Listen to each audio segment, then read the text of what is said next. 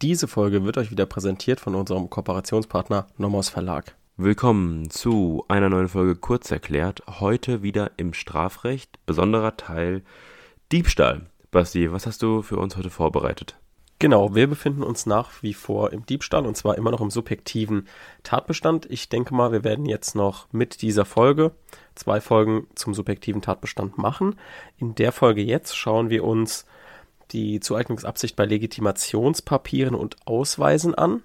Und in der nächsten Folge gehen wir dann nochmal auf ein paar Einzelfragen ein, gucken uns mal die Drittzueignungsabsicht richtig an, wie ein Diebstahl vielleicht im Versuch aussieht, wie man am Diebstahl sich beteiligen kann, wie die Konkurrenzen sind zu den wichtigen Paragraphen, also zum Beispiel Unterschlagung, Betrug und so weiter.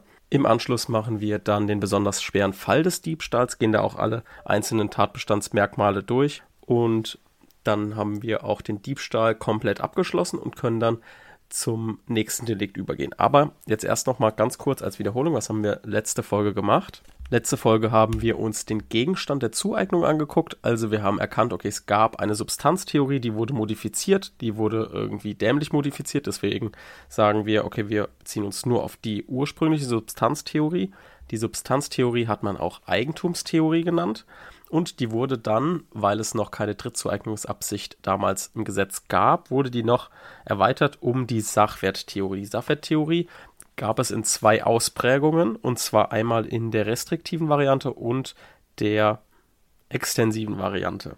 Dann wurde die Drittzueignungsabsicht eingeführt und Teile der Literatur und der Rechtsprechung haben gesehen, ach, wir brauchen die Sachwerttheorie vielleicht gar nicht mehr, aber in bestimmten Fällen, wie in Fällen, die jetzt auch gleich drankommen werden, brauchen wir die eben schon. Und deswegen hat die Rechtsprechung gesagt, okay, wir stützen uns einfach auf beides. Also wir machen eine neue Theorie, die heißt Vereinigungstheorie und die beinhaltet sowohl die Substanztheorie als auch die Sachwerttheorie.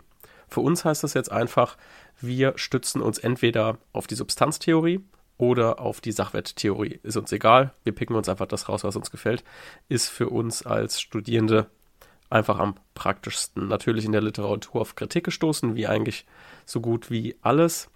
Aber da orientieren wir uns nicht dran. Wir behalten es nur im Hinterkopf. Einfach so ein bisschen als Hintergrundwissen und benutzen die Vereinigungstheorie. Dann haben wir noch die geplante Verwendung uns angeschaut, ob das irgendwas an der Zueignungsabsicht ändert oder wie das die beeinflusst. Dann haben wir uns noch die Dauer der An- und Enteignung angeguckt. Stichwort Rückgabewille. Also was passiert, wenn jemand eine Sache entwendet und dann dem ursprünglichen Eigentümer wieder zurückgeben will. Da haben wir gesehen, okay, es kommt darauf an, mit welcher Intention denn diese Rückgabe erfolgt. Erfolgt die Rückgabe unter Leugnung des Eigentums oder eben nicht. Und da kam es eben darauf an, entweder haben wir dann Diebstahl mit einem anschließenden Betrug oder kein Diebstahl, auch mit einem anschließenden Betrug. Dann kam noch der Special-Fall, der relativ kompliziert war. Das war der Pfandflaschenfall und da haben wir differenziert erstmal zwischen Einheitspfandflaschen und Individualpfandflaschen. Individualpfandflaschen war die typische braune Bierflasche. Einheitspfandflasche war die normale, ich sag jetzt mal, Aldi oder Rewe Hausmarke Wasserflasche.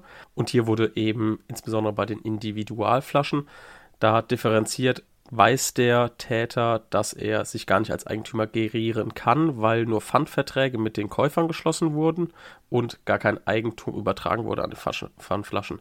Wusste er darüber Bescheid? Wusste er nicht Bescheid? Je nachdem war die Entscheidung für Diebstahl oder gegen Diebstahl. Das war also die letzte Folge. Wir befinden uns immer noch im subjektiven Tatbestand bei der Zueignungsabsicht und wissen ja, dass es eine Aneignungsabsicht und eine, einen Enteignungswillen gibt. Und das werden wir uns heute jetzt noch ein bisschen genauer anschauen und starten aber erstmal mit der Frage, ob Legitimationspapiere und Ausweise, Stichwort Sparbuchfall, worauf sich hier die Zueignungsabsicht beziehen muss. Und da haben wir erstmal einen kleinen Fall mitgebracht. Der Fall ist, der Taschendieb A ist erfreut, als er in der soeben entwendeten Brieftasche des B nicht nur dessen Sparbuch, sondern wie erwartet auch eine Bankkarte und einen Personalausweis findet.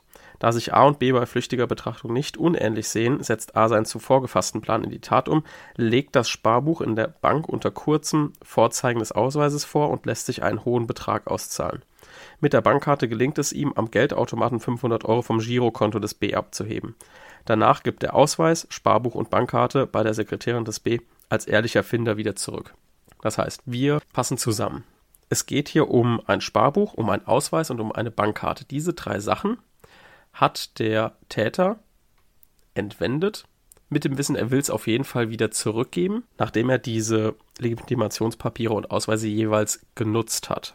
So, da gilt, jetzt erstmal, wer Wertpapiere, Legitimationszeichen oder Inhaberkarten, also zum Beispiel Straßenbahn, Fahrscheine, Busfahrscheine, Theater- oder Konzertkarten, Badekarten, Getränke und Garderobenmarken oder sonstiges an sich nimmt, um durch ihre Verwendung den in ihr verbrieften Anspruch geltend zu machen, handelt auf jeden Fall nach der herrschenden Meinung mit Zueignungsabsicht. Denn der Eigentümer wird durch die Inanspruchnahme der Leistung um den in der Sache verkörperten Wert enteignet. Das ist eigentlich ganz logisch, wenn wir uns vorstellen, dass jetzt hinter diesen Konzertkarten gibt es ja eine Leistung, die erbracht wird. Und wenn diese Leistung nur mit diesem Wertpapier oder mit diesem Legitimationszeichen erbracht werden kann und nur einmal erbracht werden kann und dann praktisch entwertet ist, dann kann natürlich der Eigentümer nicht mehr diese Leistung in Anspruch nehmen, weil sie schon in Anspruch genommen wurde. Das heißt, eine Dienstleistung wurde sozusagen entwendet, wenn man das so sieht. Kommen wir jetzt zu den Sparbüchern und bei den Sparbüchern ist es nach herrschender Meinung so, dass mit der Sachwerttheorie natürlich der verkörperte Wert des Sparbuchs das Geld dahinter ist. Das heißt, wenn man jetzt nur nach der Substanztheorie gehen würde, dann wird durch diesen Rückgabewillen, den er ja hat, der Vorsatz bezüglich einer dauerhaften Enteignung ausgeschlossen. Aber dafür haben wir mit der Vereinigungstheorie auch die Sachwerttheorie, auf die wir uns stützen können und sagen können, guck mal hier, es geht auch um den in der Sache verkörperten Wert. Was jetzt aber, wo man darauf achten muss, wo man vielleicht ein bisschen durcheinander kommt, ist, wenn man denkt, ach, da sind ja auch Bankkarten, das funktioniert ja genauso, da steht auch Geld dahinter.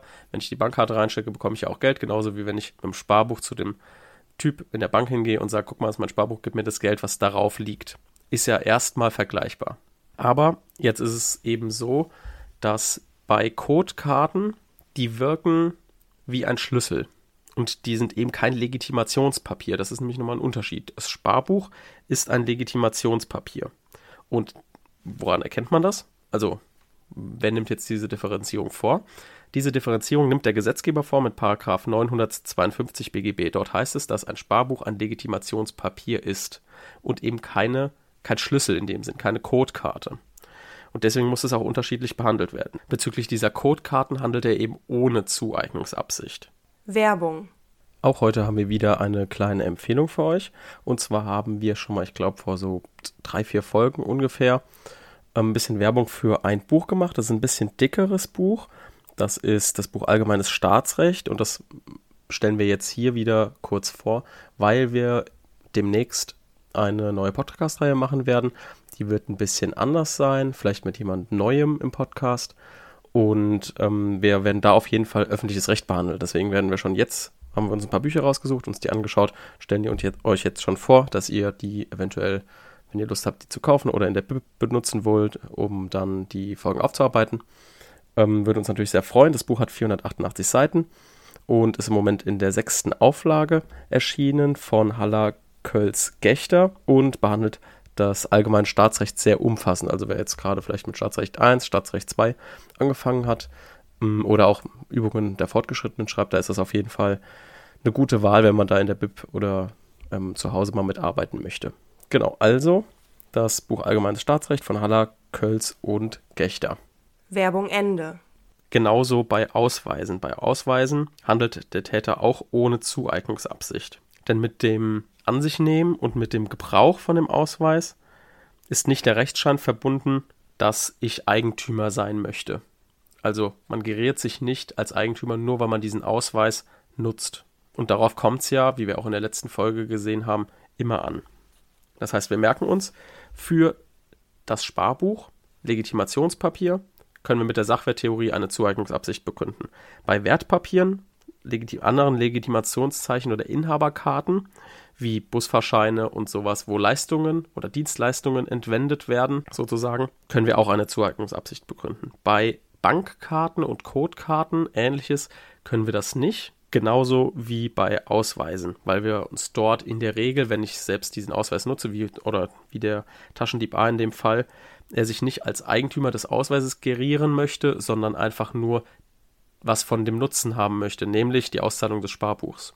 Also er hat jetzt nicht den Ausweis gezeigt und gesagt, hier, ich bin Eigentümer dieses Ausweises. Das wollte er damit nicht sagen. Das heißt, damit haben wir schon mal das Problem der Legitimationszeichen abgehakt und sind damit auch am Ende der heutigen etwas kürzeren Folge. In der nächsten Folge werden wir die Abgrenzung zur Sachbeschädigung und Sachentziehung und der Abgrenzung zur Gebrauchsanmaßung vornehmen. Das packen wir in eine Folge, das ist ein bisschen übersichtlicher. Und deswegen habt ihr jetzt heute eine kurze Folge. Nächste Woche kommt wieder eine etwas längere Folge. Vielen Dank fürs Zuhören. Danke fürs Zuhören und bis zum nächsten Mal. Tschüss. Tschüss.